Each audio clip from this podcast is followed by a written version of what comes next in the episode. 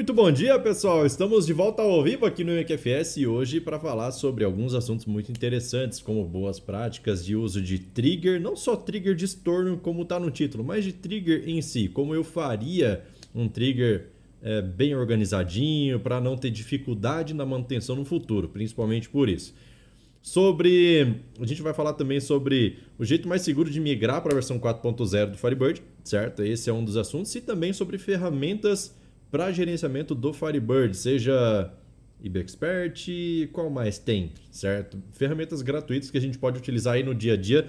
E hoje, não vai ser necessariamente nessa sequência, tá? Mas é, são assuntos que são extremamente importantes aí, principalmente para poder economizar o seu tempo no futuro em manutenção de código. Como seria uma boa prática? E eu vou falar coisas aqui que talvez as pessoas não saibam é, que era possível ser feito dentro do Firebird. Beleza? Então, por enquanto, vamos deixar o comentário aí, vamos se apresentar, né? Não sei se todo mundo que está aqui já é de tempo que está no canal ou se está chegando agora. Então, deixa aí seu nome uh, e há quanto tempo você trabalha com banco de dados. Vamos lá, o João Francisco já mandou ali, ó. Bom dia, bom dia, seja bem-vindo. Então, o pessoal está chegando, chegando devagarzinho.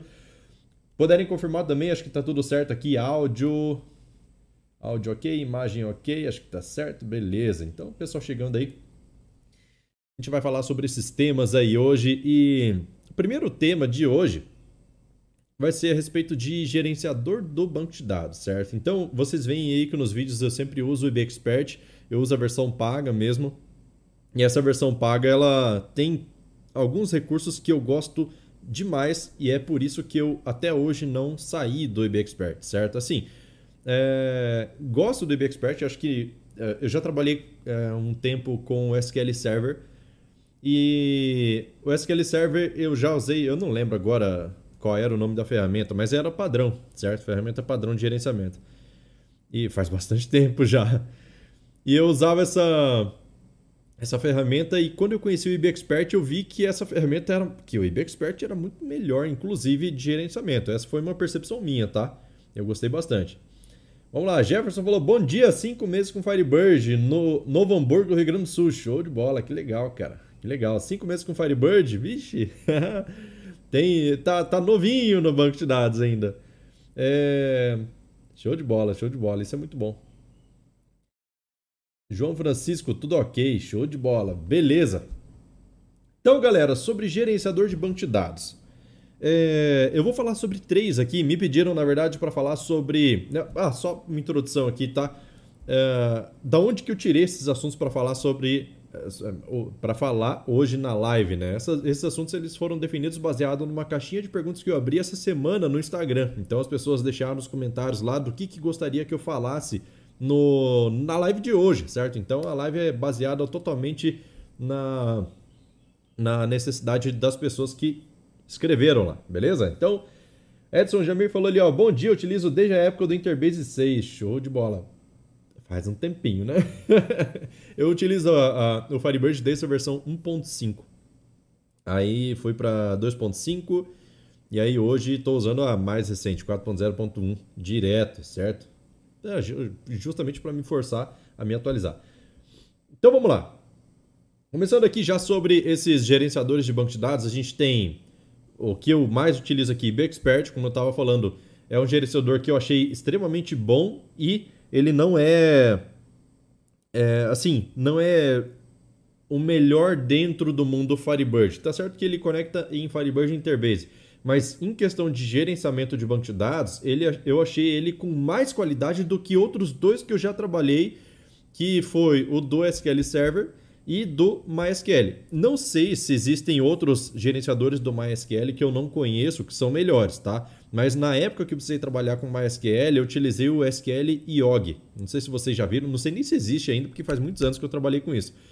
É... E na época, cara, o SQL IOG, eu já estava acostumado com o IBExpert daí, e eu, nossa, é a mesma coisa que você pegar um carro completaço e de repente ir dirigir um carro... É mais antigo, que não tem nada, que o volante não é nem hidráulico, sabe? Você percebe o nível de diferença, você consegue trabalhar tudo, mas você percebe o nível de diferença entre as duas ferramentas. E eu, eu gosto de utilizar o IBExpert por isso. e por outros motivos também. Porque ele é bem, ele é bem completo no que ele. É, assim, na versão paga dele. Né? Na versão, a versão gratuita ela funciona sem problemas, consegue trabalhar com vários recursos aqui, consegue gerenciar o, gerenciar o banco de dados inteiro, só não tem algumas ferramentas que te ajudam demais e, no meu ponto de vista, são essenciais como ferramentas de análise de performance, tá? Mas, vamos lá, hoje o tema é esse, então a gente vai falar sobre isso.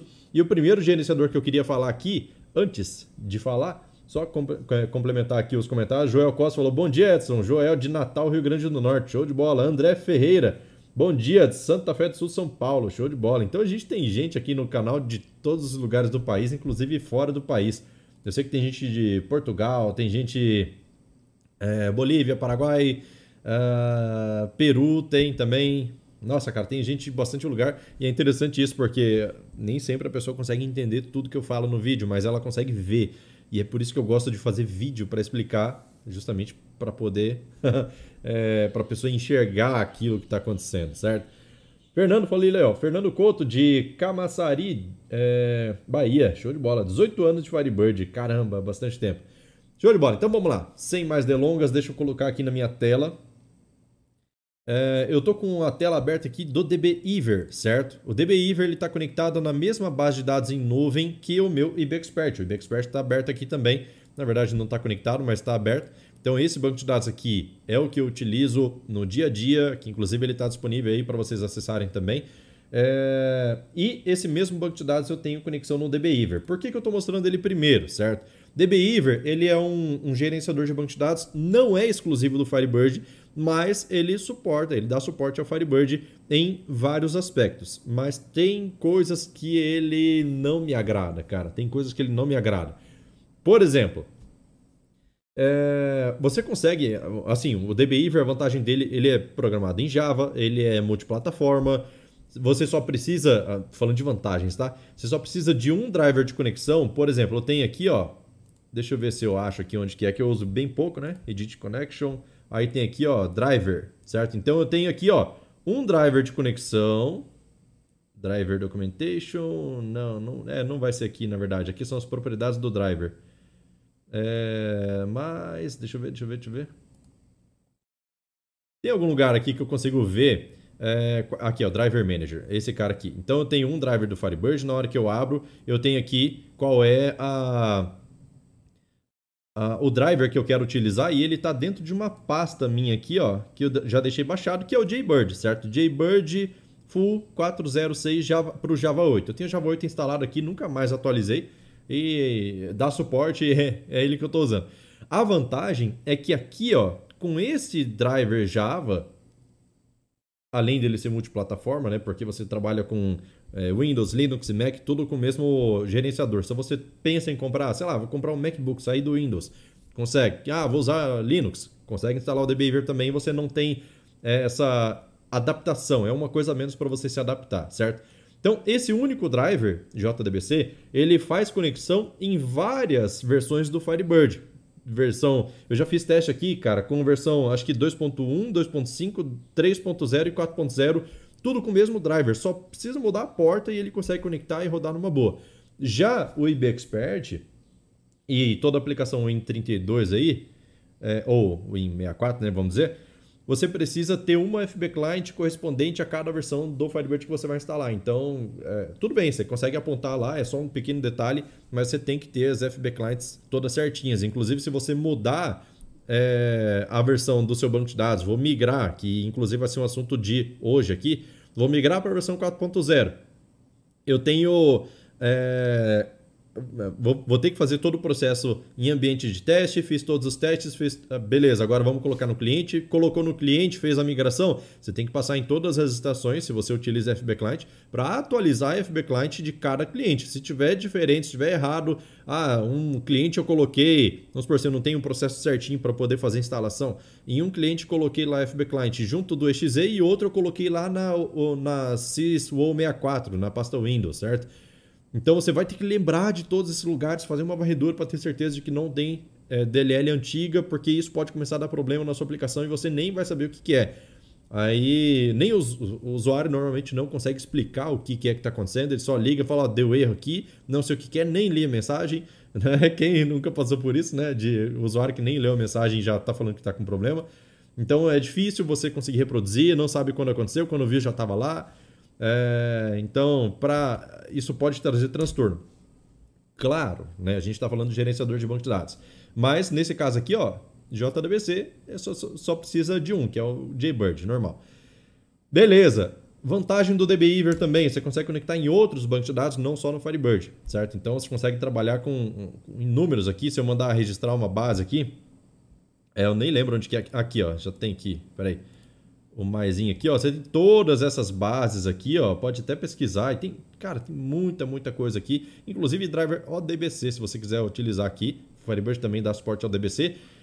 Até onde eu sei, a versão, a, a, o driver ODBC não tem ainda para o Firebird 4.0, né? Mas é, acho que está sendo desenvolvido já. Não sei dizer de data. É, então, assim, eu gosto, acho interessante a proposta do DBIver, mas tem situações que ele, é, se ele é tão bom assim, né? Tem situações que, que me incomodam. Por exemplo, se eu criar um execute block que faça a leitura de parâmetros. Por exemplo, vou colocar assim, ó, bem, bem rapidinho, tá? Execute block as begin end, certo? Ah, ele já completou com end ali para mim, então ele me ajuda no código, certo? Eu não sou acostumado com dbiver, já tentei usar, mas tem situações que me incomodam.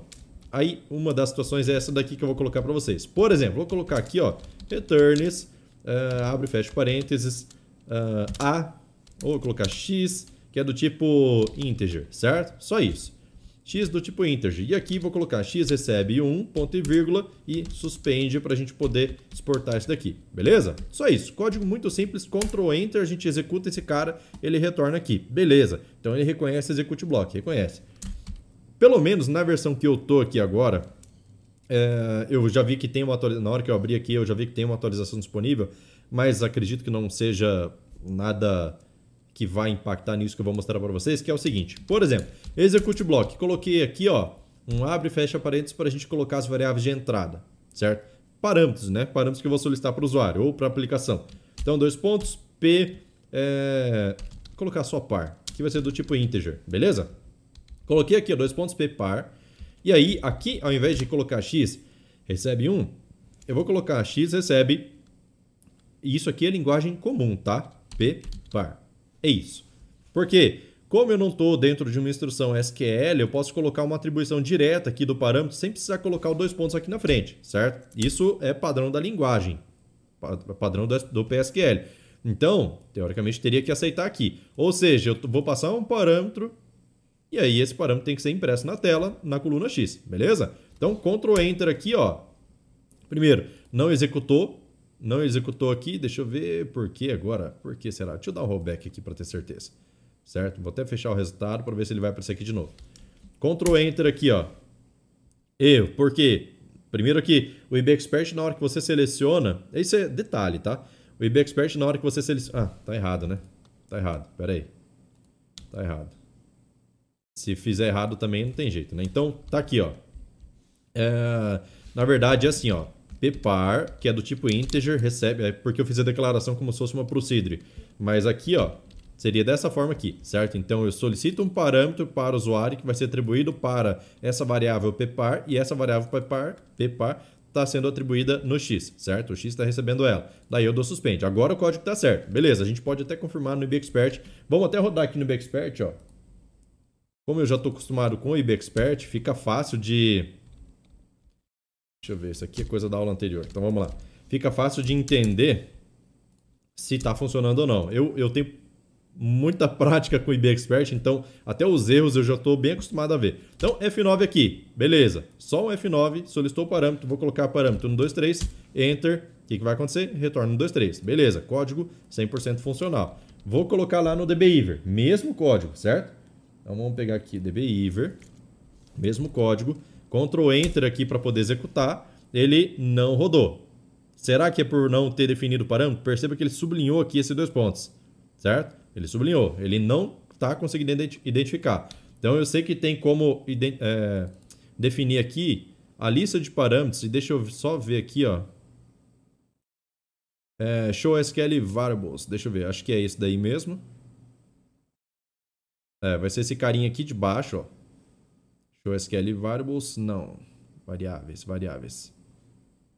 Vou colocar, vou experimentar colocar aqui, tá? Bom, ele não identificou como variável. Show parameters, vamos ver.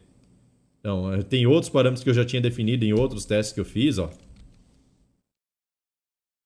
Então, deixa eu tirar. Vamos ver se consigo tirar todos. Consigo. Então, colocar um...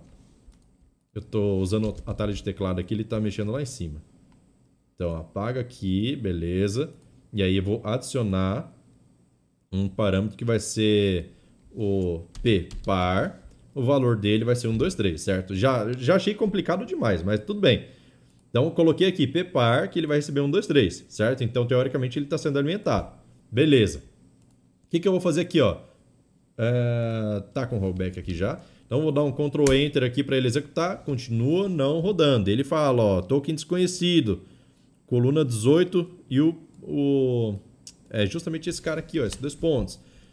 Você vê, é um código que funciona no IB Expert, mas não funciona aqui. E o padrão em qualquer aplicação é isso.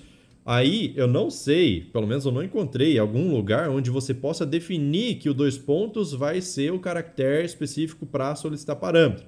Se eu apagar esses dois pontos aqui e tentar rodar, vai acontecer alguma coisa, será? Ctrl Enter aqui, ó. Continua não, não rodando, ele continua com o mesmo erro. Mesmo não, né? Mudou aqui agora. Ó, ppar é desconhecido. Então ele pulou dois pontos, ele não está reconhecendo o primeiro caractere aqui, ó. Como se isso daqui fosse uma coisa não conhecida. Mas Edson, o, o dbeaver, ele funciona se eu tentar rodar parâmetro normal em um select? Por exemplo, select from produto, colocar produto P, é, colocar P ponto, é, não trouxe, não trouxe é, parâmetros aqui, vamos lá, produto, dá um enter, produto P, contra espaço aqui, não trouxe, contra espaço não trouxe, ó, eu tô com ele conectado aqui, ó, vamos lá, ou talvez ele perdeu conexão. Vamos lá, P ponto não trouxe. Então, assim, tem algumas coisas que começam a encher o saco, na verdade, quando você está usando o dbeaver, que não dá. Então, Ctrl Enter aqui, ó, executou uma query comum, certo? Então, query comum aqui, ó, eu tenho produto ID 1, 2, 3, então vou tentar selecionar só um, certo? Where p.id igual dois pontos PID, certo? Parâmetro. Ctrl Enter aqui, ó, agora ele abriu a tela de solicitação de parâmetros. Beleza, então eu vou colocar aqui ó, que eu quero o produto número 3, certo? E ele mostra aqui o que, que ele está fazendo, tá vendo? Então, na hora que eu troco o valor, ele até mostra. Então, ele achou o parâmetro e fez a troca. Vou dar um OK. E aí ele rodou. Trouxe aqui. Então, o SQL comum aqui, ele roda. Agora, o execute block, ele não consegue identificar isso aqui como um parâmetro certo? Mesmo que eu defina ali de forma manual aqui nessa telinha, certo? Olha aqui, olha aqui o PID que apareceu aqui 3, que foi o último que eu utilizei, e o PPAR, ele, bom, ele está com sem o dois pontos aqui. Vamos tentar editar então, certo? Então vamos lá, eu vou ter que excluir ele e adicionar de novo, porque não deixa editar. Então vamos colocar dois pontos PPAR. Vamos ver, vai que tem uma surpresa aqui agora, né? PPAR 1 2 3, OK. Então tá aqui, ó, mesmo padrão, certo? Mas ele está como variável, não está como parâmetro. Vamos lá, se eu consigo mudar isso aqui, não tem como.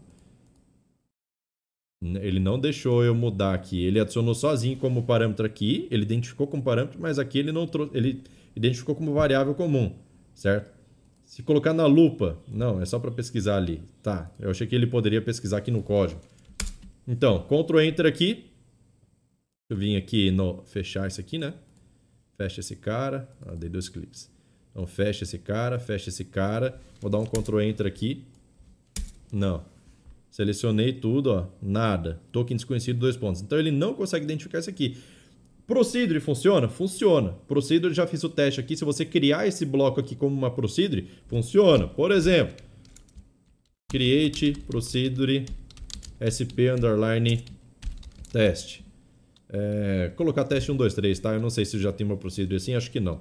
Mas vou deixar assim. Abre parênteses, daí tem aqui, ó, pepar integer, daí eu tiro esse cara daqui, ó. Isso aqui é um cabeçalho de procedure comum, beleza? Então eu vou criar essa procedure, aí ele vai solicitar isso aqui depois. Então, Ctrl, vou selecionar tudo aqui, Ctrl Enter, vamos lá.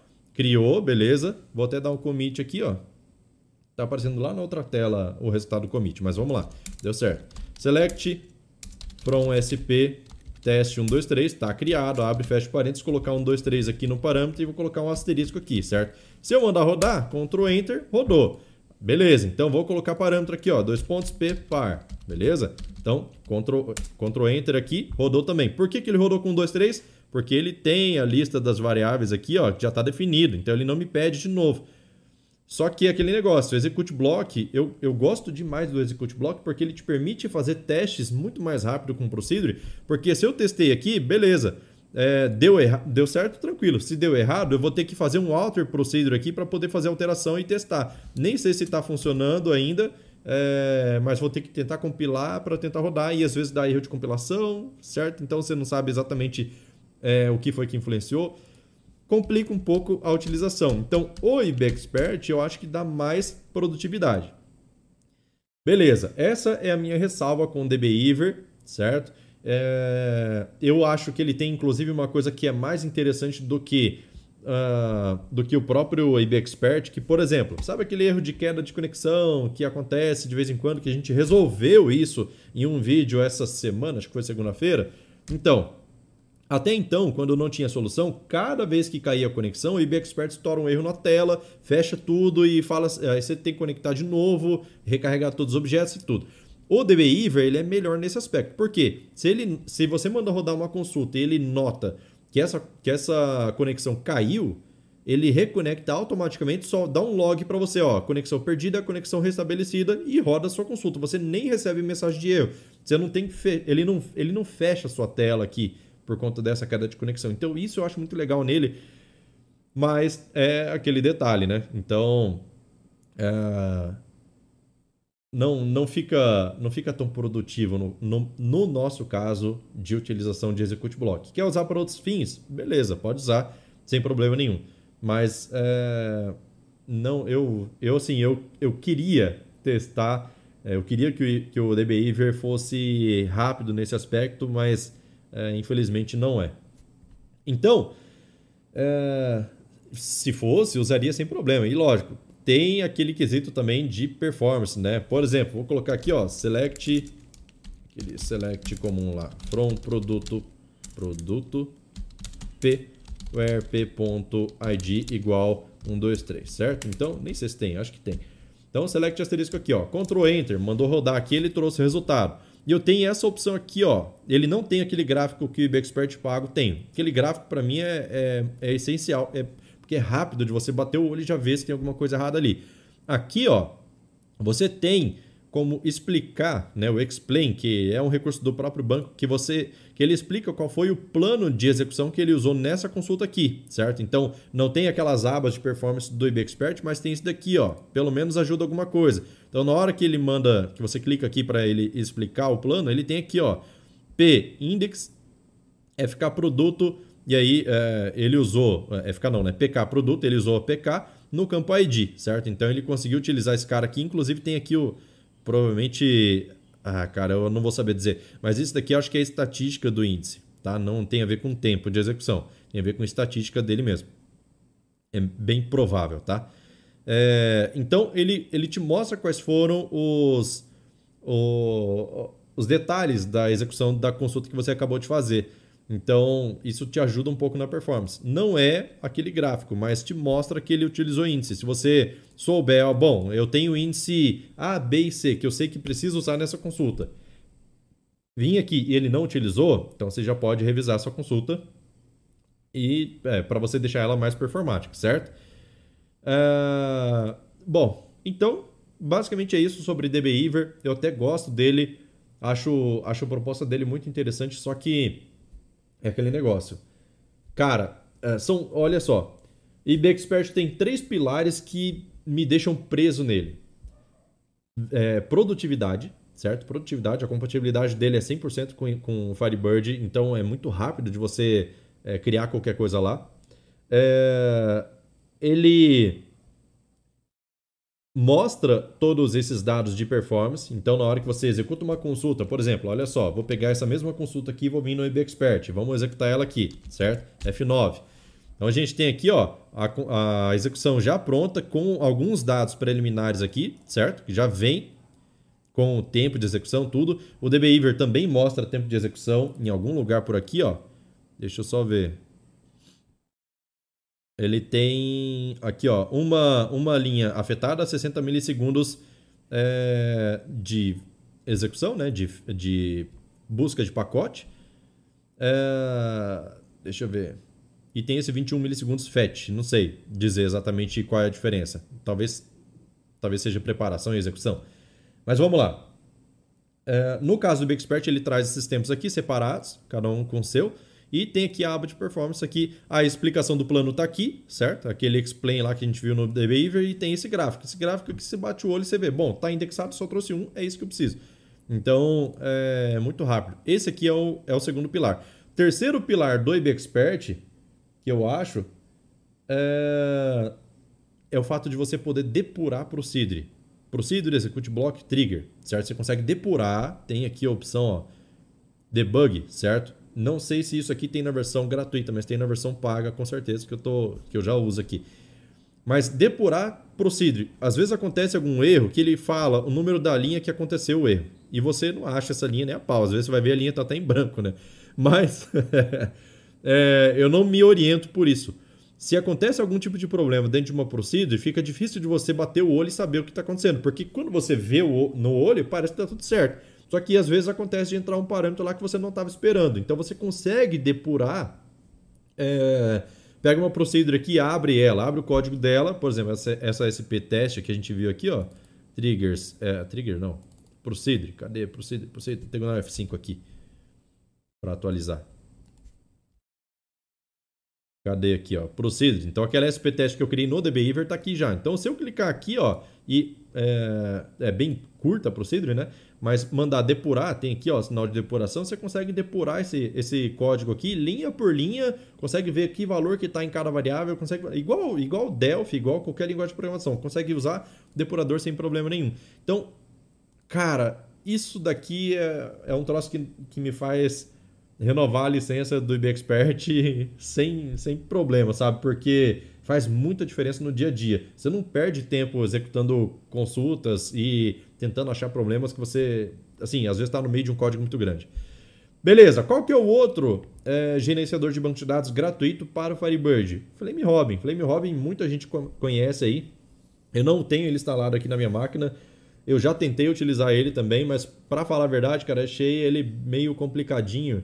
Talvez seja por falta de conhecimento meu, mas achei meio complicado de você é, ter várias versões do, do, do Firebird instalado na máquina, que é o meu caso, eu tenho desde a 2.1 até 4.0, e eu achei meio complicado gerenciar essas conexões dessa forma, certo? Para você poder apontar para a FB Client, ó, oh, eu quero que use essa FB Client para essa conexão, essa FB Client para aquela outra conexão, essa outra FB Client para aquela outra conexão, certo? Então, pelo que eu entendi, ele pega a FP Client padrão que está na instalação da máquina e pronto, você usa ela e, beleza.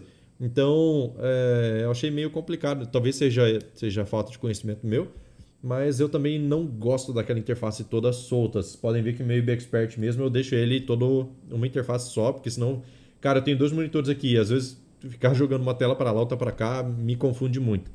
Então, é, eu nem, nem trouxe o Flame Robin para testar aqui, mas existe ele, ele também é multiplataforma, você consegue utilizar ele. Falha do IBExpert gravíssima, só tem para Windows, só 32 bits, não tem 64 bits aqui. Então, cara, eu acho que já passou da hora de ter, eu não sei, eu acho que eles nem devem ter previsão para isso, não sei, tá? Mas eu imagino que nem deva ter previsão. Tranquilo? Sobre esse assunto aqui, mais alguma dúvida, pessoal? Querem saber alguma coisa mais sobre principalmente BigExpert, que é o que eu uso no dia a dia aqui? Quiser, deixa um comentário aí, a gente já responde. Vou tomar uma água e vou passar para o próximo assunto.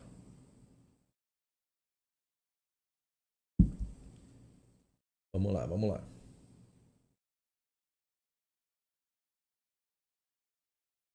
Fernando Couto falou lá, Fernando Couto de Camaçari, Bahia, 18 anos com Varibird. Ah, já li esse comentário, achei que não tinha lido. show de bola, show de bola. Vou trazer aqui para minha tela.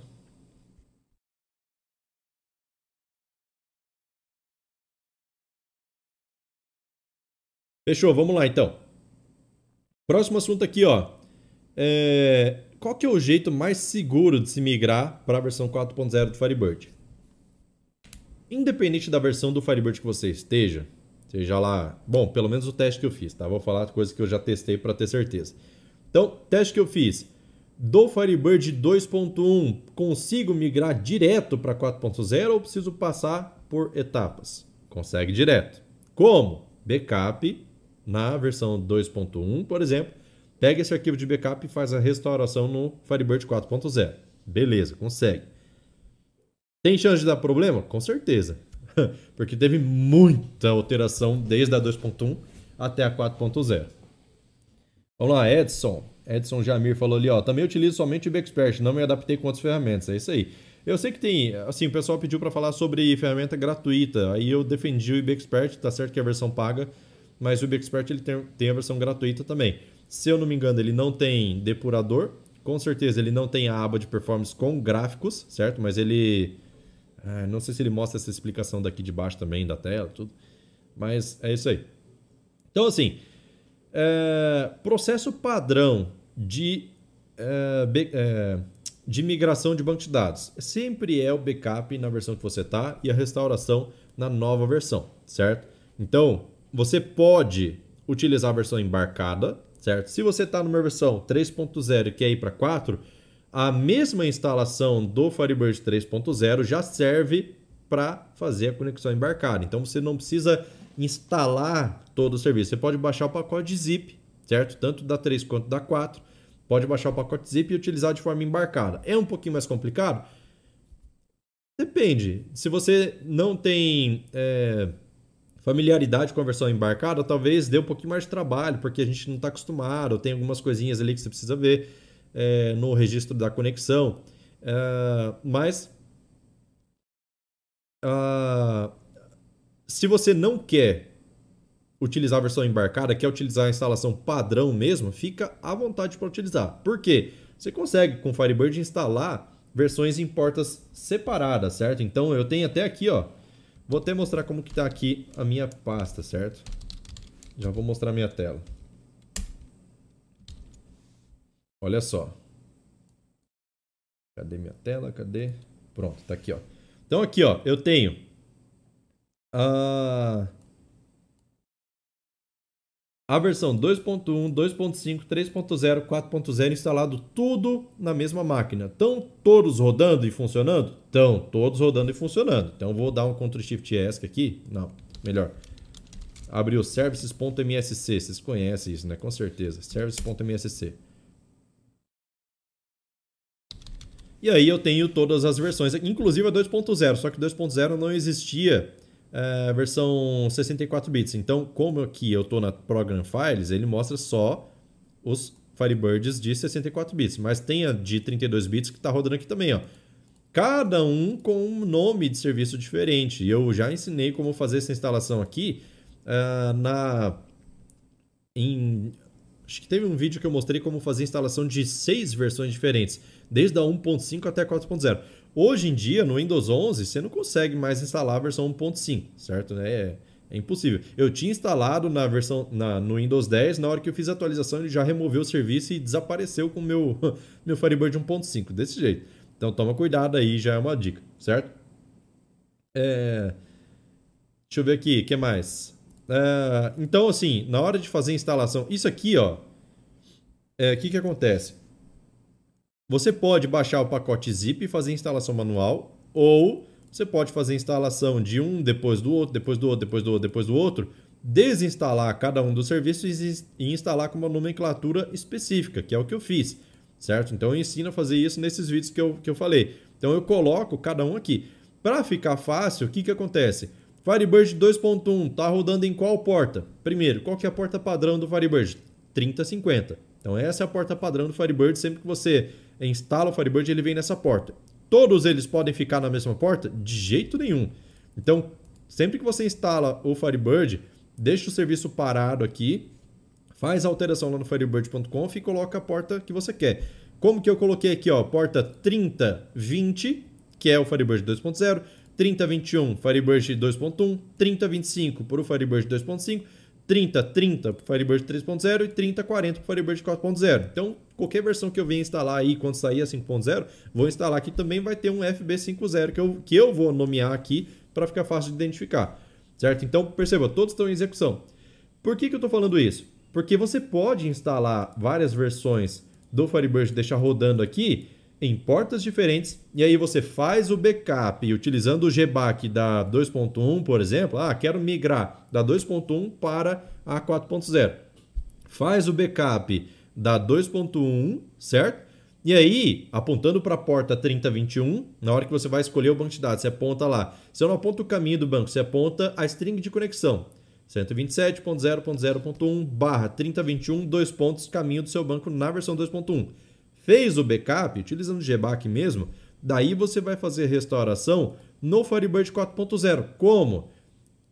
Você vai escolher o, o GBAC menos C ou menos R, se eu não me engano, que é para fazer restauração. É, acho que é o menos, menos C. Menos C. Ele vai criar uma base nova. Então, menos C. É, aponta o caminho do seu backup. Então, C2 pontos barra backup barra o nome do arquivo .fbk, certo? Espaço, a string completa da conexão. Por quê? Porque você tem que apontar para o serviço que deve fazer a restauração. Daí ele cria com a versão 4.0. Então, é, deu espaço depois do arquivo fbk, 127.0.0.1, 2 pontos 30, 40 nesse meu caso aqui, que é a porta do Firebird 4.0, certo? Dois pontos, o caminho do banco aonde você quer criar o novo arquivo, certo? Então, ah, eu estou criando o arquivo por enquanto no C2 pontos barra migração, certo? Então, C2 pontos, depois da porta, né? Colocou a porta, dois pontos, daí coloca o caminho, C2 pontos barra migração barra banco novo.fdb.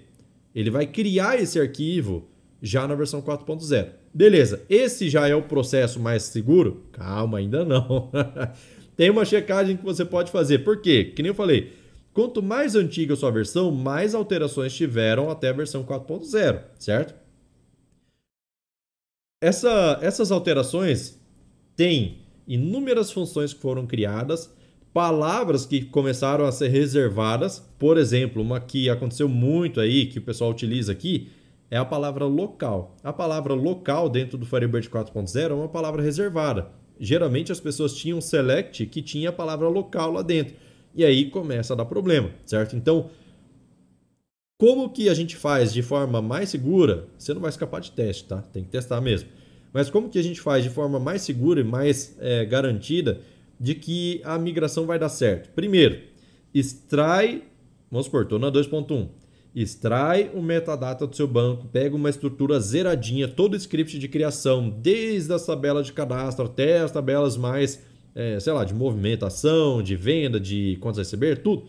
Extrai toda a estrutura contendo trigger, contendo procedure, contendo view, certo? Extrai tudo e manda criar dentro de uma base zerada Firebird 4.0. Como assim?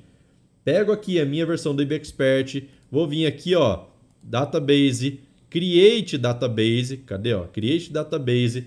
Aqui no create database, você vai colocar aqui, ó, server name 127.0.0.1, em qual serviço eu quero criar. Olha só, eu tenho 3040, 30, 3030, 3025, 3021, 3020, que são as versões do meu Firebird, certo? Que estão rodando aqui na minha máquina.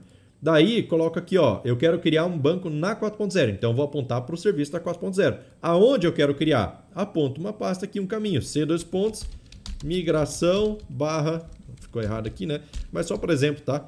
É, banco teste.fdb, teste 4.0, por exemplo, certo? Faz a criação, criou, aponta FB Client certinho, coloca esses DBA, certo? Coloca tudo certinho.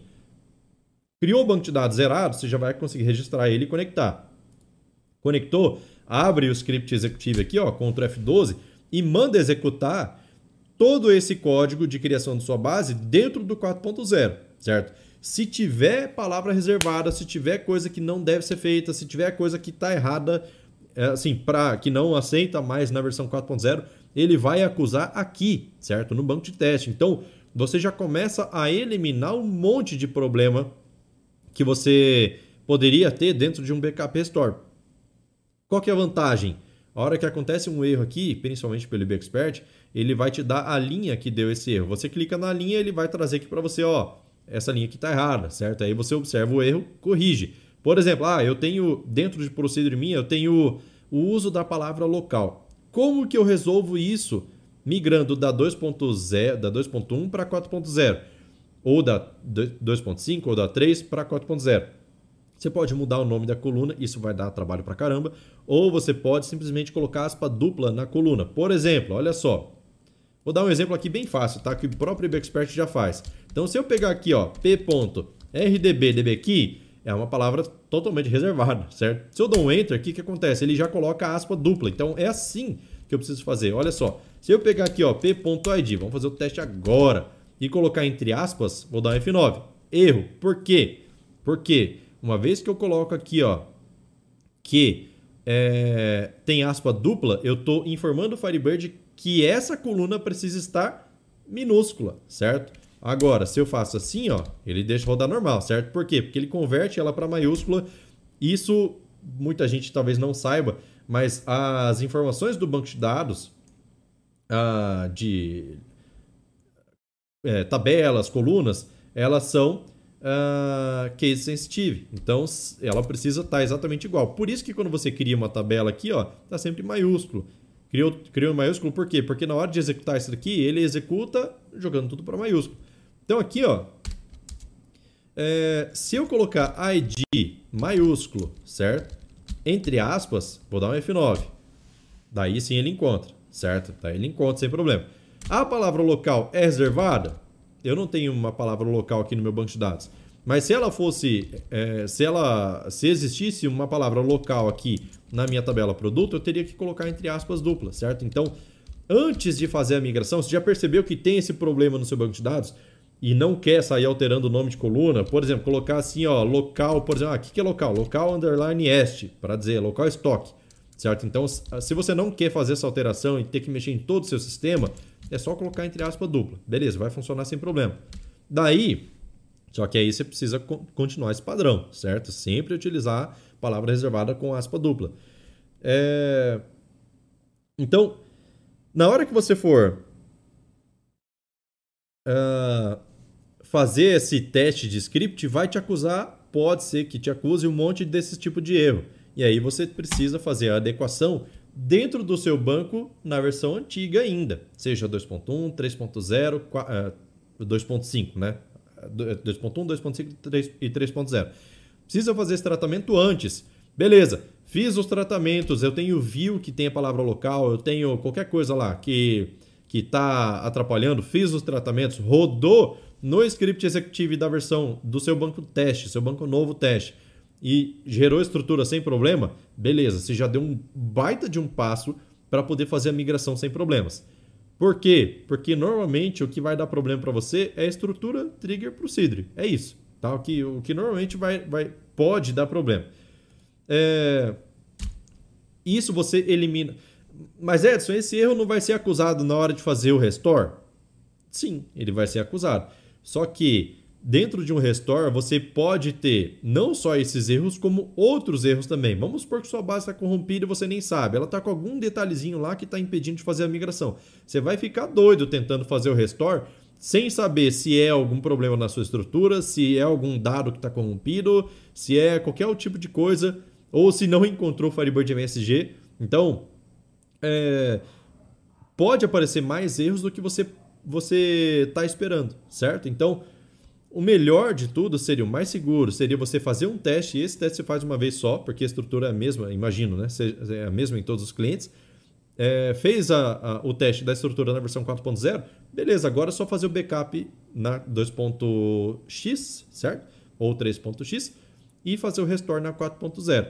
Fez isso, problema de estrutura você sabe que não vai ter. Se aparecer qualquer tipo de problema, aí já é em dados, alguma outra coisa assim, certo? Então, esse seria o jeito mais seguro de se fazer a migração. E tem mais um detalhe. Edson, eu já vi por aí em fóruns que tem inúmeros problemas de. É, inúmeros problemas de, de função que antes retornava um dado e agora retorna outro. Por exemplo, sum, count. Vou até trazer aqui para minha tela. Ah, não, deixei. Vou mostrar outro negócio para vocês. Então, a função sum, função count, função é, AVG, essas funções de agregação, tudo foi alterado. Por quê? Porque hoje em dia já existem é, outros outros é, hoje em dia já existem onde que eu queria chegar outros tipos de dados certo outros tipos de dados nas, nas, nas no Firebird 4.0 inclusive tem um integer de 128 bits isso não existe no padrão SQL foi criado no Firebird então Cara, o Big Int já é um número muito grande. Pensa duas vezes o Big Int, é o int 128. Então, é... as funções, assim como esses dados foram criados, as funções elas foram adequadas para suportar esses tipos de dados. Então, na sua aplicação lá, quando você tenta rodar um select sum, alguma coisa, e antes funcionava, agora não está funcionando, por quê? Porque o tipo de dado que está retornando antes era, por exemplo, integer, agora é big int, certo? Lá no seu dataset está esperando um campo de um tamanho e está recebendo um campo maior. E aí ele vai estourar o erro falando assim, ó, tipo de dados é diferente do esperado. Edson significa que todo, eu vou ter que avaliar todos os meus selects para poder fazer essa migração? A primeiro momento, não, certo? Por quê? Porque existe uma propriedade, o pessoal pensou nisso também. Existe uma propriedade, na verdade existe existe um, um, uma configuração que você pode fazer. Eu nem, nem falei sobre ela até hoje no canal, que é o set bind off, certo? O que, que é o set bind off? Você fala para o Firebird, Firebird, toda vez que você encontrar um big int, troca para integer, certo? Ele faz o cast para você. Pode perder dados? Pode, pode. Se é um, um integer muito grande, um big int muito grande, que você está fazendo o cast para integer, ele vai arredondar ele para você, certo? É, no caso, ah, eu tenho. É, não é o caso de Varchar, mas ele vai tentar fazer esse teste, é, fazer essa alteração. Então, você consegue definir isso na hora que você conecta no banco de dados. Só que existe um parâmetro que foi criado na versão 4.0 e por isso é mais fácil. Deve ter uma pergunta aí, Edson, migro para o 3 ou migro para o 4 direto? Cara, eu sugiro migrar para o 4 porque o 3 não tem essa propriedade que eu vou mostrar aqui para vocês. Olha só. Deixa eu abrir aqui. Vou vir aqui no Firebird 4.0 e vou abrir o firebird.conf. Já vou ver os comentários, tá, pessoal? E vou abrir aqui o firebird.conf. Uh, esse aqui é o alterado meu. Será que eu tenho? Firebird.com. Será que eu tenho uma versão? Ah, não, tá aqui, tá certo. Trazer aqui para vocês, ó. O Firebird.conf da versão 4.0, tá? Esse cara aqui, ele tem um parâmetro que se chama Data Type Compatibility. Ele está comentado por padrão, certo? Por quê? Porque ele não vai fazer nenhuma compatibilidade. Mas esse cara aqui, ele aceita é, 2.5 ou 3.0. Desse jeito, certo? Desse jeito aqui. Lembra de tirar a cerquilha aqui, ó, da frente, para descomentar esse parâmetro. O padrão dele é assim, ó. Certo? O padrão é comentado. Tirei aqui, ó. Coloquei 3.0, significa o quê? Se você estava na versão 3.0 e agora vai para 4, mesmo assim eu quero que o Firebird 4.0 é, é, considere os tipos de dados novos da mesma forma que era a versão 3.0. Ah, mas eu estou no 2.5. Beleza, então você pode fazer 2.5 aqui. Por quê? Olha só. Da, na versão 4.0 já existe, na, na verdade desde a versão 3, já existe campo booleano. Na versão é, na versão 2.5 não existia campo booleano, certo? Então você pode falar para o Firebird que toda vez que você tiver um, um campo booleano dentro do banco de dados, um retorno booleano, alguma coisa assim, de alguma função, qualquer coisa, certo? Um retorno booleano, ele transfira, ele transforma isso em outro tipo de dado que seja compatível com a versão 2.5. É muito provável que um campo booleano, não chegue a fazer, é, não me lembro se eu fiz o teste, eu acho que, eu acho que sim, mas não vou, não vou dar certeza. Mas se eu não me engano, na versão 2.5, um campo booleano vai ser transformado em um varchar, certo? Então, o, ele vai trazer escrito true ou false, escrito mesmo, como string, certo? Então você tem a informação lá é, que não vai dar problema no seu dataset. Por exemplo, ah, meu dataset não está preparado para o Firebird 4.0, certo? Então, é, da forma que ele está feito, certo? Tem muito tipo de dado diferente. Retorno de função. Cara, a no eu uso a 2.5, estou migrando para 4. Retorno das funções. Cara, tem muita função de totalização agora que eu preciso sair readequando. Qual que é a adequação correta? Elimina do dataset e recria com um tipo de dados novo. Essa, esse é o correto. Só que isso pode demandar muito tempo. E se você está buscando o recurso, por exemplo, de replicação nativa do Firebird, que está na 4.0, então você às, às vezes tem pressa. Você pode alterar aqui para 2.5, por exemplo, que é, supondo que você estava na 2.5, que os retornos de funções vão ser iguais a 2.5, certo? Então você não vai ter que é, fazer essa adequação nesse momento. Você pode fazer aos poucos conforme vai tendo mais tempo. Então você pode fazer essa alteração aqui sem problema. É, deixa eu ver, deixa eu ver, deixa eu ver. Acho que é bom com relação à segurança, acho que é isso, certo? A fazer migração com segurança é isso. Deixa eu ver os comentários aqui, ó. É... Júlio Figueiredo falou ali, ó. Eu uso um tal de Database 4, que é o mesmo estilo do DBIver, só que em C Sharp. E é 0800 também, show de bola. Uso mais para acesso a outros bancos fora do Firebird. Legal, legal. É, eu não conheço, não conheço, mas é interessante saber, não conhecia. O Michel falou assim, ó, bom que eles contribuem com o FB, é, por isso gosto de comprar a versão paga. Exatamente, eles são patrocinadores, né?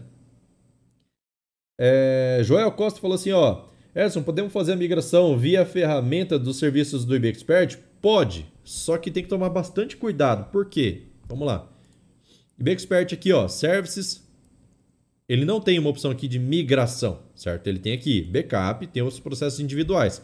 E eu já mostrei vídeo aqui no canal de fazer a migração direta para você ganhar tempo. Então, enquanto ele está fazendo backup, esse pouco que ele já começou a fazer aqui já, já cai restaurando, certo? Então, é um processo muito mais ágil, que é na versão 2.5 para 3.0. Mas para a versão 4 é o mesmo procedimento, igualzinho. Então, aqui, ó, o que, que acontece? Quando eu vou fazer um backup, eu digo qual é o banco que eu quero fazer backup. Daí você clica aqui, escolhe um banco de dados registrado, manda fazer, certo? Faz o garbage collection, é importante fazer para você limpar o seu banco de dados. É... Terminou de fazer o backup, beleza. Aqui você vai colocar onde quer salvar, né? No meu caso aqui, eu não utilizo a ferramenta, então ele não vai fazer. Esse backup vai vir para para minha máquina do jeito que está aqui, certo? Fez o backup, você vai vir aqui no Services, Restore, certo? Aqui no Restore, coloca aqui, ó, que eu quero ou é, restaurar em cima de uma base que já existe, então ele te pergunta qual é a base, ou você cria uma nova base, que esse aqui é o recomendado. Cara, jamais utilize esse daqui, porque se você restaurar um backup em cima de uma base existente, é, é muito provável que você perca, se der algum problema, você vai perder a base existente, certo? Porque ele vai apagar tudo. Então você cria uma nova base. Aqui você diz em qual lugar você quer. Por exemplo, ah, meu backup foi feito na versão 2.1, certo?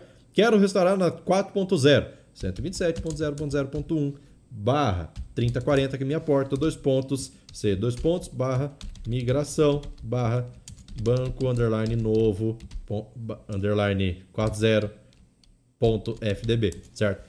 Coloca a string de conexão completa, por quê? Para pegar o serviço da 4.0. Mesma ideia que a gente estava falando sobre o GBAC. Então, coloca o arquivo do backup primeiro. No caso, ele vai pedir aqui, ó, qual é o arquivo de backup. Daí você uh, aponta para o serviço da onde você vai para onde você vai gerar esse restore, certo? Esse banco novo. Então aponta para o serviço aqui e aí você consegue fazer a restauração já nesse lugar novo. Qual que é o detalhe? Utilize a FB Client correta se você não utilizar a FB Client correta, você vai ter problema com certeza na sua restauração, certo? Mesma coisa lá na hora de fazer o backup, tem que apontar para a FB Client correta. Então pode ser que por conta de não. Eu gosto de utilizar o GBAC, por quê? Porque ele já está dentro da estrutura de pastas que tem todos os arquivos que ele precisa. Por exemplo, aqui, se acontecer algum erro, quem garante que você tem um Firebird MSG aqui dentro dessa pasta? Pode ser que não. Pode ser que ele não encontre. E se ele não encontrar, qualquer mensagem de erro vai ser praticamente impossível decifrar.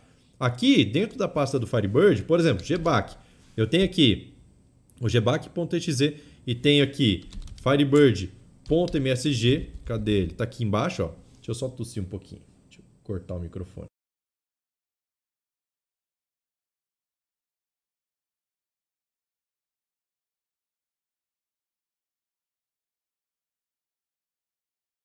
Tem aqui o firebird.msg, que vai trazer todas as mensagens de erros. O GBAC, outro detalhe, GBAC, ele é de 64 bits, e Expert não. É, FB Client que está aqui, ó, já é de 64 bits, então ele vai utilizar sem problema. Qualquer recurso que ele precisar, ele tem aqui em mãos. Se você utilizar, por exemplo, vamos supor aqui, ó, eu não sei exatamente como é o comportamento do IB Expert, mas se você for fazer o restore utilizando esse endereço aqui e por acaso ele encontrar uma outra FB Client, porque dentro da instalação do IBExpert tem fbclient.dll, só que tem, eh, sabe lá que versão que está lá, certo?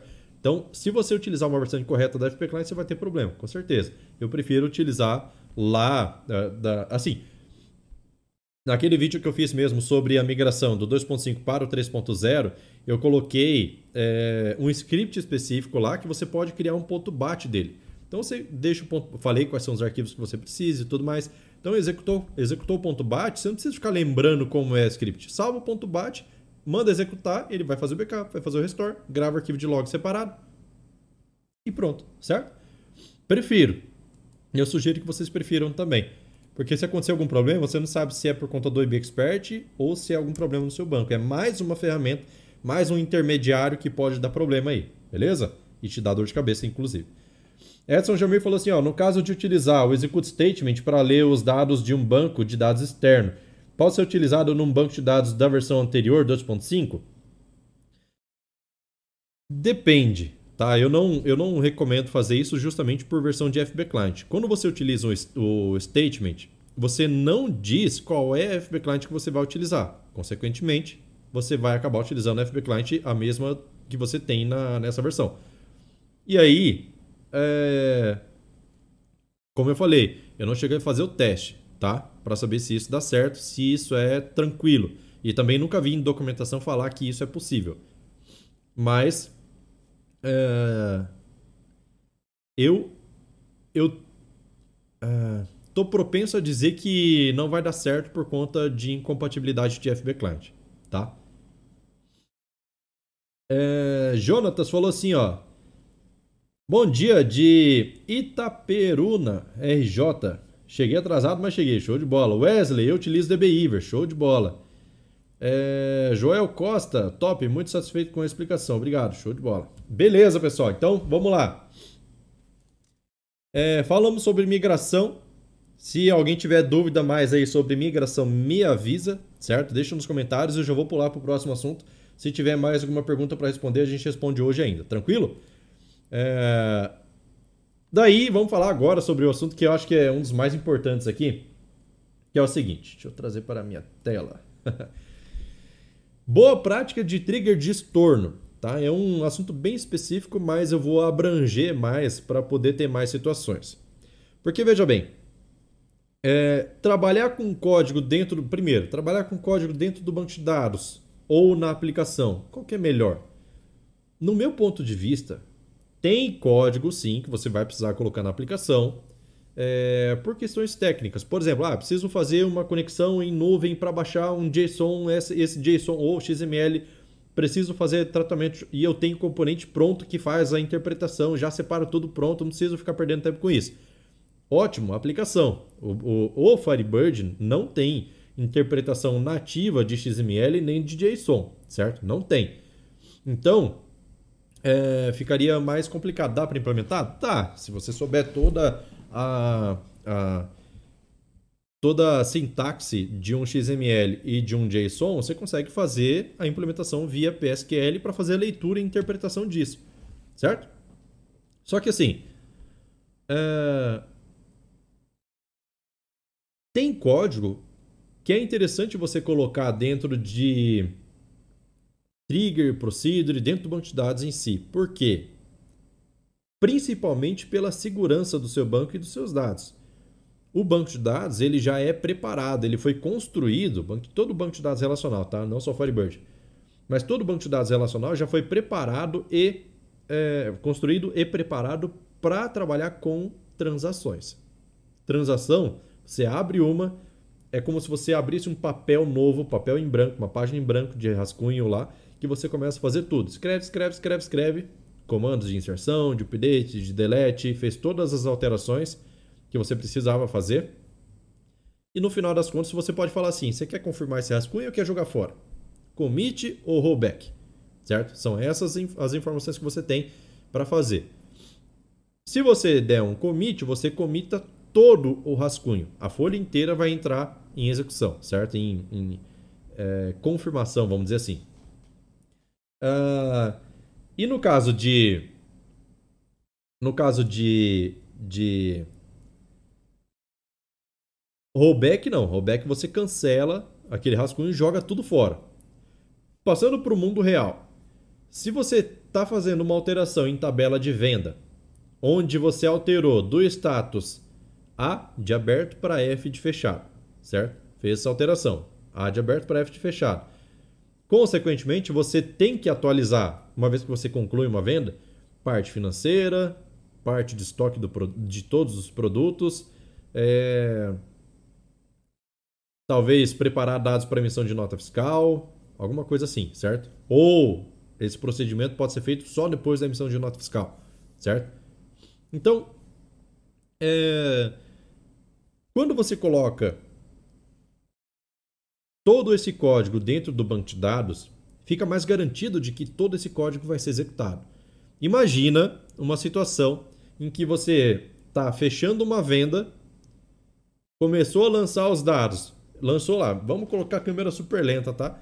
Lançou os dados de é, fechamento de venda, lançou as formas de pagamento, caiu a energia e não lançou nem estoque não fez nenhuma outra alteração, certo? Não atualizou o limite de cliente, por exemplo. Então, uma vez que você tem essa, esse código dentro do banco de dados e caiu a energia da estação, por exemplo, dois cenários, tá? Cair a energia da estação e cair a energia do servidor. Caiu a energia da estação, não concluiu a venda, será? Na verdade, o único comando que a estação faz é alterar a venda de A para F, aberto para fechado, certo? Pensando lá no PDV que fechou a venda, então fez a alteração de A para F. Um comando foi para o banco de dados. Pensando que o banco de dados está com todo o código, então o banco de dados vai começar a executar. Mas caiu a energia lá da, da estação e ela não conseguiu confirmar, comitar os dados. Tudo isso vai ficar dentro de um rascunho e dentro de uma transação. Caiu, assim que, que a placa de rede identificar que, a, que houve queda de conexão do cliente para o servidor, essa conexão vai ser excluída do banco. Consequentemente, essa transação que estava em rascunho vai ser jogada fora, ou seja, a venda continua em aberto e nada foi lançado. Então, ou lança tudo ou lança nada, certo? Então, outro cenário. Caiu a energia do servidor, certo? Por algum motivo alguém chutou cabo lá e ele desligou. No meio do processo, começou a inserir, e o código está todo no banco, começou a inserir é, dados da venda, dados do caixa, na hora de lançar o contas a receber, né, gerar as promissórias para o cliente comprou parcelado, por exemplo, caiu a energia do servidor. O que, que vai acontecer? Está em transação. Está em transação, caiu a energia do servidor, não vai acontecer nada, certo? Ele não vai ter lançado nada dentro do banco de dados. Quando você for reiniciar o serviço do Firebird, essas transações, elas estão. Ela... Eu não vou dar certeza, tá? Não, não cheguei a fazer esse teste. Mas elas não foram confirmadas com certeza. Porque eu não sei se ela vai ficar num limbo, se ela vai ficar perdida ou se ela vai ser excluída. É muito provável que ela seja excluída porque reiniciou o serviço, tabela de conexões está vazia. Se tabela de conexões está vazia, todas as transações vinculadas também vai ser, vai ser limpa. Então, é, essa esse tratamento de transações é muito seguro. Agora imagina outro cenário. Meu código, que faz todos esses passos, atualiza a venda, atualiza a caixa, gera contas receber, atualiza estoque. Vamos, vamos colocar esses quatro passos aí. Daí, a, se o código está todo na aplicação e tem essa história de o banco de dados só serve para armazenar dados, você executa o primeiro código na estação, que é o que? Fechar a venda. Depois, lança, lança caixa.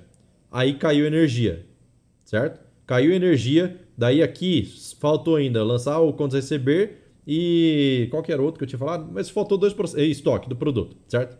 Faltou lançar esses dois. Quando você for comparar essas informações, se é que você, vamos supor, da inserção na venda deu commit, ou se o seu componente deu commit e você nem percebeu, pode acontecer. Quem não faz controle de transações, sabe lá Deus o que vai acontecer, certo? O componente é que vai decidir quando é que ele vai dar commit. Então, é, ele chega a lançar duas coisas, talvez ele comite essas duas informações, que é o fechamento da venda e mais o caixa, mas o quando receber e o estoque não foi lançado. Por quê? Porque caiu energia no meio do momento e quem estava responsável por gravar essa informação era a estação e não o servidor, certo? Então, pode acontecer, pode acontecer esse tipo de problema e você fica com informações incompletas e, cara, para achar isso depois, meu Deus, o que, que aconteceu? São horas de análise para você ver. Primeiro, achei esse caso. Daí a pergunta vem: será que foi só esse ou será que tem mais? Nossa, cara, aí para você dar a notícia para o seu cliente de que o estoque dele está todo errado por falha do sistema, acabou, meu amigo. Acabou, não tem essa. Então, é, por esse motivo, eu prefiro, por esse e outros, eu prefiro deixar código na aplicação. Então vamos lá. Trigger de estorno, que é o assunto que a gente estava falando aqui. Se você tem esse costume de deixar código na aplicação, é interessante que você deixe ele de forma organizada, certo? Essa é a primeira, é a primeira boa prática, vamos dizer assim. Por quê? Deixando organizado. Qual que é, qual que é, como, como assim deixar organizado? É identar tudo? Não, não é só identar. Identar é o básico do básico, mas você precisa deixar assuntos específicos sendo tratados. Sabe lá, sendo tratados de forma individual. Sabe lá quando você vê sobre orientação objeto? Orientação objeto prega o quê? Que você precisa que cada procedimento seja responsável por fazer aquele procedimento e pronto, certo? Por exemplo, é, tem uma um, vamos supor que você criou um trigger lá de é, no caso a dúvida aqui é só sobre estorno, eu vou considerar estorno de venda, tá? Então você tem um trigger lá que que, que trata no after insert, por exemplo, ou after update. Vamos colocar after update. Você tem a venda lá toda toda inserida ou before update, certo? Tanto faz. Before ou after, só para o nosso exemplo aqui não vai fazer diferença. Então, no, vamos colocar lá no Before Update, você tem a, a verificação. Se a venda passou de A para F, então executa todo o código de lançamento de caixa, é, lançamento de caixa, lançamento de financeiro, lançamento de estoque. Executa esses três processos aí, tudo dentro do mesmo trigger, certo? Daí, é, tudo isso dentro de um if. Fora. Aí lá dentro no else, você coloca lá Else if, se está mudando de F para A, ou seja, eu estou estornando uma venda, estou reabrindo ela por algum motivo, certo? Se você está reabrindo ela, você precisa estornar todo esse código. Então, desfaz contas receber, desfaz caixa, desfaz é, estoque. Tudo, é, seu trigger vai ficar enorme. Qual seria o mais interessante? Separar por assuntos, certo? Então, você tem um assunto de lançamento de caixa, seria uma procedure, por exemplo. Tem o um assunto de lançamento de contas a receber. Tem uma procedura, você passa os parâmetros. Para quem, quem é o cliente, quantas parcelas, qual é o investimento, qual é o valor. Enfim, escola passa todos os parâmetros lá pela procedure e esse, esse, essa procedure se encarrega de fazer isso, certo? Trigger. Trigger é gatilho para disparar alguma coisa, certo? Você pode colocar bastante código lá dentro da trigger? Pode, consegue colocar bastante. Mas é o gatilho para disparar alguma coisa. Então, se você vai disparar, você pode chamar procedure de dentro de um trigger, certo? Então, dentro do trigger, é, fez a alteração de A para F, pega aqui essa procedure que faz lançamento de caixa e coloca dentro desse if, certo? Quer ver outro detalhe? Você pode colocar tudo em procedure ou, se você preferir, a vantagem de colocar em Procedure, você pode chamar de outros pontos do seu sistema, não só dessa trigger de venda.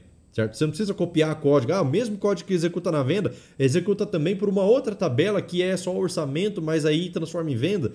Entendeu? Porque assim, a gente sabe que nenhum sistema é perfeito. A gente começa da forma que dá e aí vai ajustando depois, só que tem muita coisa que fica lá de forma é, que poderia ter sido feito melhor. Mas em situações de vida real mesmo, que você, cara, não tenho tempo para fazer isso, eu tenho redundância de código, bota tudo em procedure. Se é o mesmo procedimento que está sendo executado, lançamento de caixa é um só. Então, vamos por dentro de um trigger, você teria lá três é, chamadas de procedure. Lança, lança o caixa, lança quando receber, lança é, estoque, certo? Então faz esse tipo de, de manutenção dessa forma, fica muito mais fácil. E dentro do lançamento de caixa, você só trata de lançamento de caixa. Dentro de lançamento de contas receber, só trata de contas receber, certo? Então, a manutenção fica muito mais fácil, você pode chamar de outros lugares. Eu prefiro dessa forma porque você consegue fazer esse tipo de separação, certo? É... Então, quando você faz. É, quando você não faz dessa forma, você tende a ter muito código nas suas, nos seus triggers. Mas isso também tem solução. Por quê? Olha só. Vou até trazer para minha tela aqui, ó. Câmera chat, beleza. É, beleza, beleza. Então vamos lá. É, aqui, dentro de, sei lá, vou pegar aqui, ó, tabela, venda. Vou abrir a tabela venda. E dentro da tabela venda eu tenho aqui triggers, certo? Então eu tenho eventos de before insert, after insert, before update, after update. No meu caso aqui eu estava falando sobre é, before update, certo? Uh, se eu não quero, sei lá, não gosto de trabalhar assim porque eu acho que fica muito complicado, porque as procedures ficam todas muito bagunçadas, tem pouco espaço de caractere, não utilizo a versão 3.0 ainda, então não tenho como criar packages. Esse cara aqui é fundamental. Já falei sobre ele em algum vídeo por aí no canal. Mas isso aqui para a organização é essencial, certo? Essencialíssimo. Essencialíssimo. Agora, não quero trabalhar com isso e eu quero trabalhar com código dentro do trigger mesmo, porque, sei lá, porque eu acho mais conveniente, independente do motivo, tá? Quero trabalhar com trigger. Beleza, então pelo menos faça isso, olha só. Dentro aqui da, da, dos triggers que você precisa criar, vou, por exemplo, criar aqui ó, um trigger before update. Criou, beleza. Perceba, ele tem aqui ó, venda BU0, nomenclatura padrão que o IB Expert sugere. Venda before update 0. Por que 0? Posição posição. O que quer dizer essa posição aqui? Talvez muita gente não dá atenção para isso. Posição é em que ordem os triggers vão ser executados, certo? Então você pode colocar aqui mais de um trigger. Você não precisa ter um trigger só de before update. Você não é obrigado a isso. Você pode ter o trigger BU0. Vou até é, compilar aqui, ó. Comita, deixar vazia mesmo, tá? Fecho. Vou vir aqui, ó. Já tenho uma. Botão direito aqui, ó. New trigger. Vou criar aqui, ó venda BU1, certo? E vou colocar aqui o número 1 na frente. Só para ver aqui, ó, se eu altero... Não, se eu altero ele não, não alterou sozinho. Mas talvez é porque eu já tenho alterado aqui manualmente.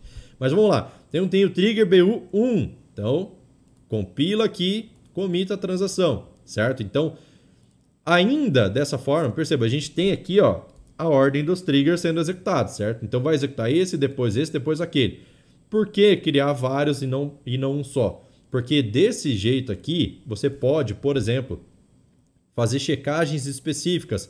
Venda before update, por exemplo, aqui, esse trigger, vamos dizer, que ele não vai ser o BU0. Eu não consigo renomear aqui, eu vou precisar... Bom, acho que não. Deixa eu ver aqui, ó. acho que consigo sim.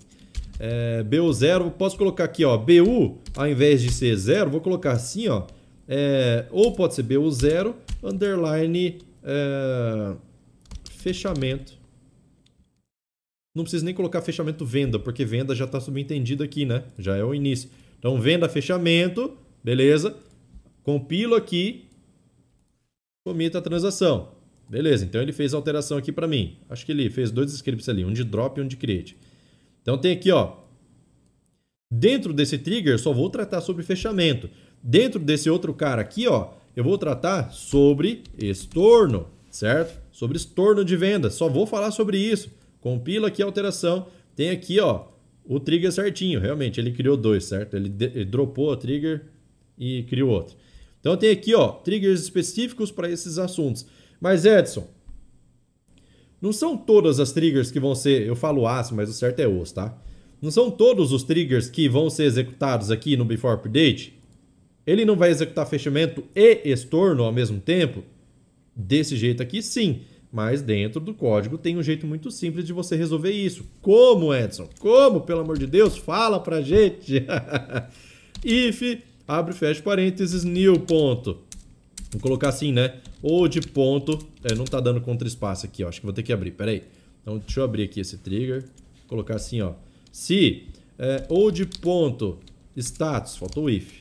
If ou de ponto status é, igual a a, certo? End ou de ponto status igual a f, fecha parênteses aqui, ó, then, daí você pode fazer esse código. Só que tem um jeito bem melhor do que se de se fazer isso. Por exemplo, é, aqui é a certeza de que você vai entrar dentro desse trigger, certo? Então, ah, é, isso quer dizer que, que eu tenho que colocar um if aqui e todo o meu código precisa ficar dentro do if? Não, não quer dizer isso. Quer dizer o seguinte, para simplificar, para ficar tudo com uma indentação simples, você faz uma linha, duas, né, de verificação, que é o seguinte, ó, se não for esse status aqui, pode pular fora porque esse código é só para essa alteração de status, certo? Então, você pode colocar inclusive coalesce, né? Vamos supor que está nulo. Então, coloca um coalesce aí. Então, se não for isso, if not old status igual a end old status igual a f, end new ponto status, perdão, tá? New ponto status. Então, o status antigo é igual a a, era a, estava aberto. E agora o novo é f, então, ah, se não for isso, né? Se não for isso, então existe, certo? Cai fora. Cai fora. Se não for isso, dá o exit. Ele não vai perder tempo executando, compilando todo o código para baixo lá. Então aqui embaixo você pode escrever seu código à vontade, só sobre fechamento de venda. E aqui a sugestão seria o quê? Lançamento. Na verdade, né? Execute procedure sem esse underline, não sei por que, eu coloquei. Execute procedure, SP, lançamento, CR. Quando você receber, abre fecha parênteses, passa os parâmetros aqui que eu preciso, certo? Ponto vírgula execute, procedure e assim por diante, certo? Lançamento, caixa, lançamento, estoque, aí você passa os parâmetros. Beleza, cara, olha que código limpo. Pô, quero ver aqui lançamento quando você receber, clica aqui e vou lá, certo? Então fica fácil, fácil, fácil, fácil de você fazer esse lançamento dessa forma. Tranquilo? Então, é... Ah, deixa eu ver. É bom, é isso que eu tinha para falar sobre, sobre organização de trigger de estorno que é assim, é mais para boa prática, porque isso daqui facilita demais a sua manutenção, certo? Então, vou voltar para minha tela aqui. Deixa eu ver os comentários agora. Então, quem tiver dúvidas aí, pessoal, deixa que a gente já está caminhando para o final da nossa live, beleza? Lindomar falou ali, ó, seria o princípio da responsabilidade única, certo? Exatamente. Então, não é porque o nosso a gente está dentro do banco de dados que a gente não vai fazer as coisas organizadas, tem que fazer. É, João Francisco falou assim, ó. Se cancelar uma transação, as alterações efetuadas em outras tabelas através de um after trigger, uh, after, é, né, after update, after insert, sei lá, qualquer coisa, também serão canceladas? Sim, sim. Quando você tem aqui, ó, veja bem, eu tenho um trigger de é, before update, é, after update na tabela venda. Daí você vai lá e dá um insert na conta receber. Dentro do conta receber você tem é, um trigger de after insert, que daí o after insert depois de lançar, vamos supor, identificou que foi a última parcela, você faz um lançamento de qualquer outra coisa. Chegou nesse ponto, tudo vai ficar encadeado dentro da mesma transação. Deu rollback lá na aplicação dentro dessa transação, tudo vai ser estornado. É, é aquilo que eu falei sobre o rascunho. Você tem um papel de rascunho. Então, tudo que vai sendo executado, você deu um comando lá só na sua aplicação, lá na, na, no PDV, por exemplo, fechamento de venda. Daí, vai lançar, vai dar um insert lá, na, um update na tabela venda. Esse update vai disparar um trigger de after update que vai lá para conta receber. Vai disparar outro trigger que vai, sei lá, mexer em caixa, que vai mexer em, sei lá, contrato de cliente, que vai mexer em eh, qualquer coisa. Mas mesmo que um trigger puxe o outro, no final das contas está tudo dentro do mesmo rascunho.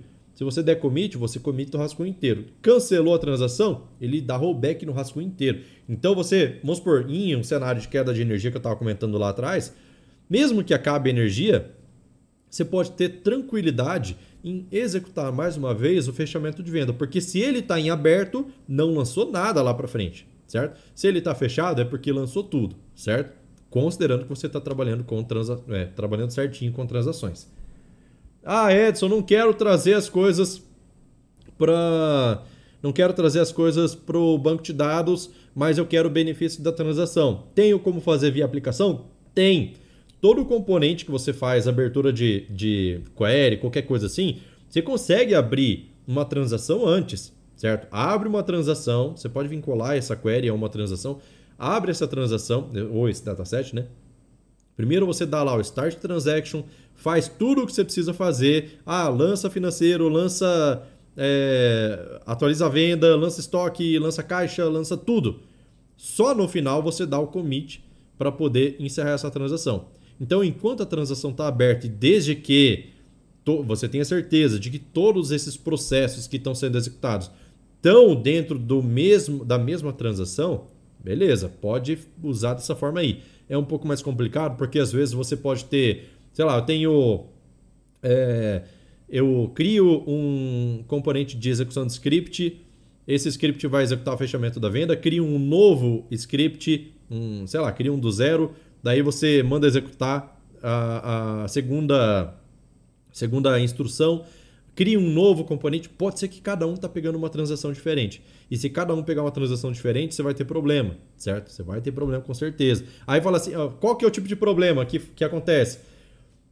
A segunda instrução tem o código da venda relacionada. Só que a venda lá ainda não foi dado commit, então ela não está dentro do banco de dados. Como você abriu uma nova transação, essa nova transação ainda não enxerga a primeira, porque não foi dado commit, certo? Então, é, você precisa. Aí, aí que acaba, né? pô, mas se eu não dou commit, ela não aparece na outra transação. Então é porque você está utilizando em transações separadas. Se você está utilizando dentro da mesma transação, ele vai deixar, sem problema nenhum, beleza? É, deixa eu ver, deixa eu ver, deixa eu ver.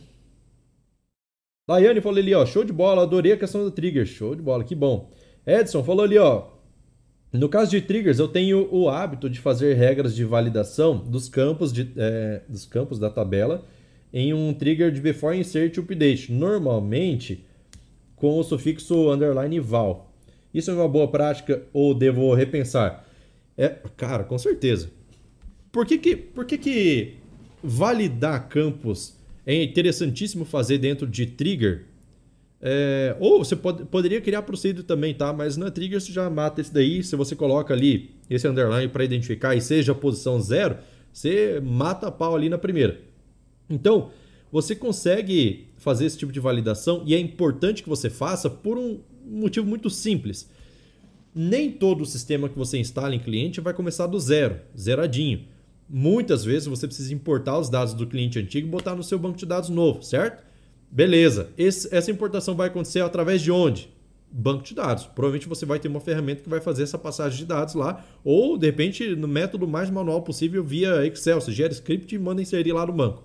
Mas é direto no banco. Dentro das. Se você tem as validações só na, só na tela do seu sistema, vamos supor, bem básico, tá? Cliente tem que ter nome obrigatório, tá? Cadastro bem básico, você resolve isso com not null, mas vamos supor que você não tem not null, mas tem uma validação lá de que, beleza, vamos colocar uma validação melhor então. O nome do cliente tem que ter pelo menos é, um espaço no meio para dizer que você tem dois nomes. Tem que ter pelo menos dois nomes lá. Um nome só não aceita, certo? Então, você faz essa validação via trigger, é, ele valida lá o dado. Se você tentar dar um insert em massa, qualquer qualquer lixo de dados, vamos dizer assim, que entre no seu banco que não deveria entrar, vai ser barrado no banco. Agora, imagina o contrário. A minha validação é feita só dentro da aplicação. Banco de dados só serve para armazenar, né? O pessoal gosta de falar isso. Banco de dados só serve para armazenar. Então, na sua aplicação você tem a validação, ó, seu cliente aqui, ó, na hora que você vai inserir, né, ao, ao gravar os dados, tem que ter é, pelo menos um nome, certo? Na hora de gravar os dados. Só que quando você fez a importação é, pelo seu banco de dados e abre essa tela com um cliente que está lá é, com um nome incompleto, ah, entrei no cliente só para fazer uma alteração de, sei lá, data de nascimento, certo? Vou colocar o documento do cliente. Só quero entrar lá e gravar rapidinho, beleza. Daí estoura, na hora de gravar, estoura erro de nome, estoura erro do campo X, estoura erro do campo Y, estoura erro do campo não sei o que, dá um erro fatal no, no sistema, derruba, certo? Então, esse tipo de erro é muito melhor você evitar ele na hora de inserir os dados no banco, na hora de fazer essa migração dos dados no banco, do que fazer lá na aplicação e deixar tudo para o seu cliente pegar a raiva do seu sistema. Porque o seu cliente ele vai pegar a raiva do seu vai falar, puta merda, eu não consigo, desculpa a palavra aí, não consigo fazer inserção de um cliente, cara. Eu vou abrir um cliente e dar erro em todos, todos, todos. Por quê? Porque o processo de migração foi feito sem tanta validação. Então, se você tem essa validação dentro do banco de dados, seu sistema roda lisinho, lisinho, lisinho, lisinho. E aí você não precisa ficar fazendo validação lá na sua tela. Claro, tem validação que é interessante fazer lá?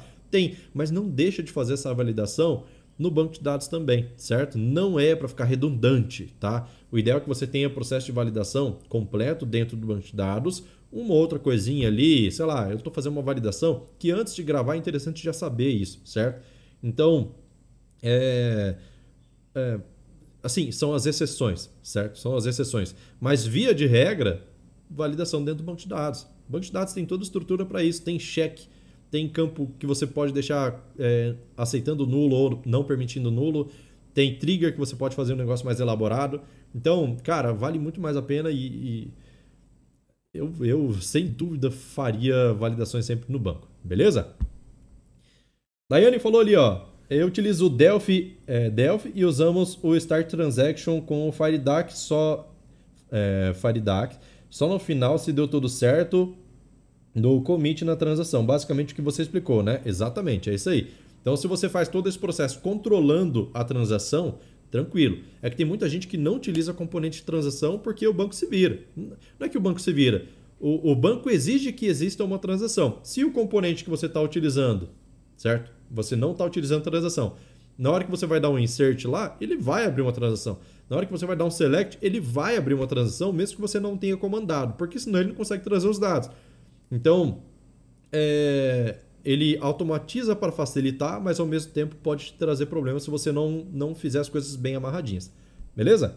O Edson falou assim, ó, no meu caso já precisei alterar, já alterar de linguagem de programação e não precisei mudar nenhuma regra por causa da validação do banco de dados. Tá aí outra vantagem, certo? Então, a chance de você ter que migrar de banco de dados é menor, no meu ponto de vista, tá? É menor do que a chance de você ter que migrar de linguagem de programação. Por quê? Porque, cara, a gente sabe, um sistema não se constrói de uma hora para outra, certo? Essa, essas, essas informações, essas, essa criação de sistema, ela já acontece desde muito tempo atrás, quando a internet nem era tão boa. Então é muito provável que a maioria dos sistemas aí ainda são desktop. Hoje, ah, quero passar para nuvem. Tem linguagem de programação que é inviável você passar para nuvem, você tem que reescrever. E quanto mais, é, que nem eu falei, tem regra de negócio que não tem jeito, você vai ter que fazer na aplicação. É, mas essas validações aí já te, já te eliminam um trabalho que não, não precisaria ter, certo?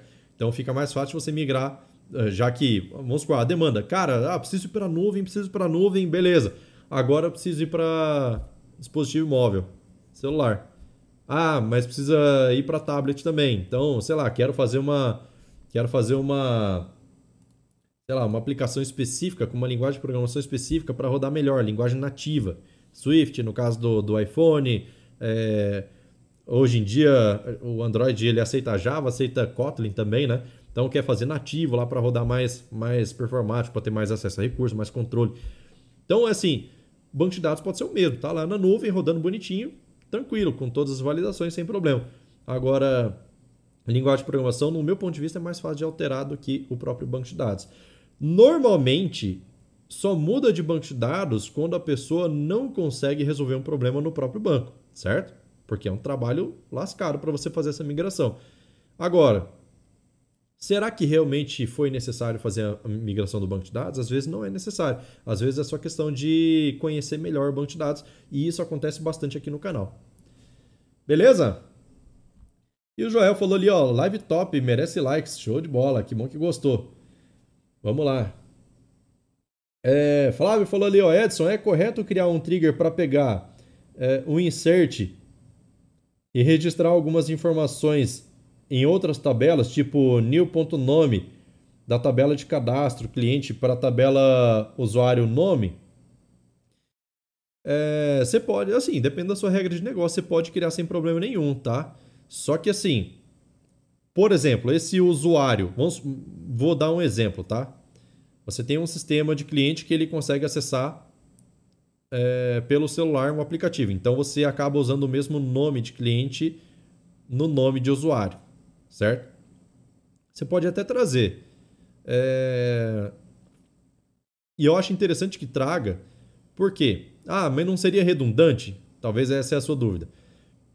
Só que, se depende da regra de negócio. Se um cliente sempre vai ter um usuário, e se um usuário só é criado a partir do cadastro de cliente, e não existe previsão de deixar independente esses cadastros. Por exemplo, ah, eu posso ser usuário, mas eu não sou cliente. Eu posso ser cliente, mas eu não sou usuário. Beleza, então cada um tem que, tem que ter seu nome, certo?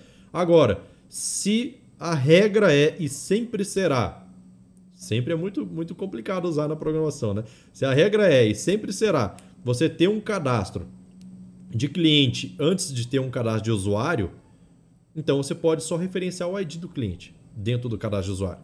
Ó, esse, esse usuário aqui, o login dele é esse, a senha dele é esse e é, os acessos dele são esses, sei lá, vinculado a alguma outra tabela. É, e o, o ID de cliente dele é esse daqui, certo? Então você pode ter só o ID referenciando. O usuário fez a alteração lá, sei lá, ele entrou naquela área interna dele lá para fazer a alteração do nome dele, gravou, já grava em um lugar só, só no cadastro cliente. Agora, que nem eu falei, se o usuário é independente do cliente, beleza, você pode deixar separado, certo? É, deixa eu ver, deixa eu ver, deixa eu ver. É isso, pessoal. Então, não tiveram mais comentários aqui. Eu achei top demais essa live, teve muita informação. Meu Deus do céu, cara, é, é, é muita informação top. Só para vocês poderem almoçar aí, refletindo em tudo que vocês pensaram. A esposa de vocês, o marido de vocês vão pensar assim: tá pensando em quem? Você não para de olhar pro nada. é isso aí. Hoje de tarde promete, né? então, pessoal, acredito que pela live de hoje é isso. Muito obrigado pela participação, pela participação de vocês. Não se esqueçam, semana que vem eu vou abrir mais uma caixinha de perguntas lá por quarta ou quinta-feira. Provavelmente vai ser lá pela quarta ou terça, né? Durante a semana eu vou abrir uma caixinha de perguntas lá no Instagram. Então segue lá se você quer dar sugestão para a próxima live. Segue lá, porque na hora que eu abrir a caixinha fica só por 24 horas. Você coloca seu assunto lá, o assunto que você quer tratar, e a gente fala aqui na próxima live da próxima sexta-feira. Beleza? Então, por enquanto é só. Opa, tem mais um comentário aqui, ó. É, trilha Zero Alto. Oi, Edson. É, Antônio falando. Show de bola, seja bem-vindo. É, quando, existe um, quando existe um procedimento geral que chama outras procedimentos específicas, se a procedimento geral não é, chamar, não é comitada, todas as que foram cham, é, chamadas de dentro é feito rollback? Sim, mesma ideia do rascunho, tá? Tudo vai ser dado rollback. Ah, chamei uma procedure lá que ela chama várias outras procedures, todas estão dentro da mesma transação. Informação bônus. Existe forma de você. Ah, essa é para quem ficou por final. essa é para quem ficou até aqui no final. Essa informação aqui é interessante demais. Existe forma de você fazer uma uma chamada de uma procedure que chama outras quatro procedures, por exemplo, só que uma procedure específica é uma procedure de log. E eu quero que esse log seja gravado independente se a pessoa der rollback ou se acontecer algum erro lá para frente. Existe forma de fazer? Existe. Existe forma de fazer. E o jeito de se fazer isso é abrindo uma transação autônoma. Então, quando você está dentro de uma transação, de uma procedure, dentro da procedure você não consegue dar commit ou rollback, senão ele vai Senão ele tentaria comitar a própria trans, o próprio papel de rascunho que ele tá e ele jogaria fora tudo que ele fez. Certo? Então não tem como você dar commit rollback dentro de uma procedure ou trigger ou execute block. Certo? Mas você pode mandar ele abrir uma transação autônoma e essa transação autônoma ela é executada independente se deu commit ou rollback dentro dessa procedure. Dentro, dentro, não, depois da execução dessa procedure. Executou tudo. Chegou lá no final, deu rollback. Mas dentro dessa, dessa procedure tinha uma procedure que foi chamada em uma transação autônoma. E essa transação vai ser comitada independente da decisão do usuário lá no final. Isso é massa. Isso é massa. Como é que faz? Aí já é assunto para outra live. Mas tem como fazer, beleza? Andrew falou ali, ótima live, Edson. É, como sempre, tuas lives são muito, muito instrutivas, show de bola. Daiane falou, canal top, show de bola, que bom que gostou. João, parabéns, valeu, obrigado. Então, galera, muito obrigado pela participação de vocês. Até a próxima segunda-feira tem vídeo de novo, quarta-feira tem vídeo de novo. E não se esqueça de seguir lá no Instagram para você não perder a caixinha de perguntas para a gente formar uma live top também na semana que vem. Beleza? Então é isso, vou ficando por aqui. Valeu, falou. Tchau, tchau. Fui.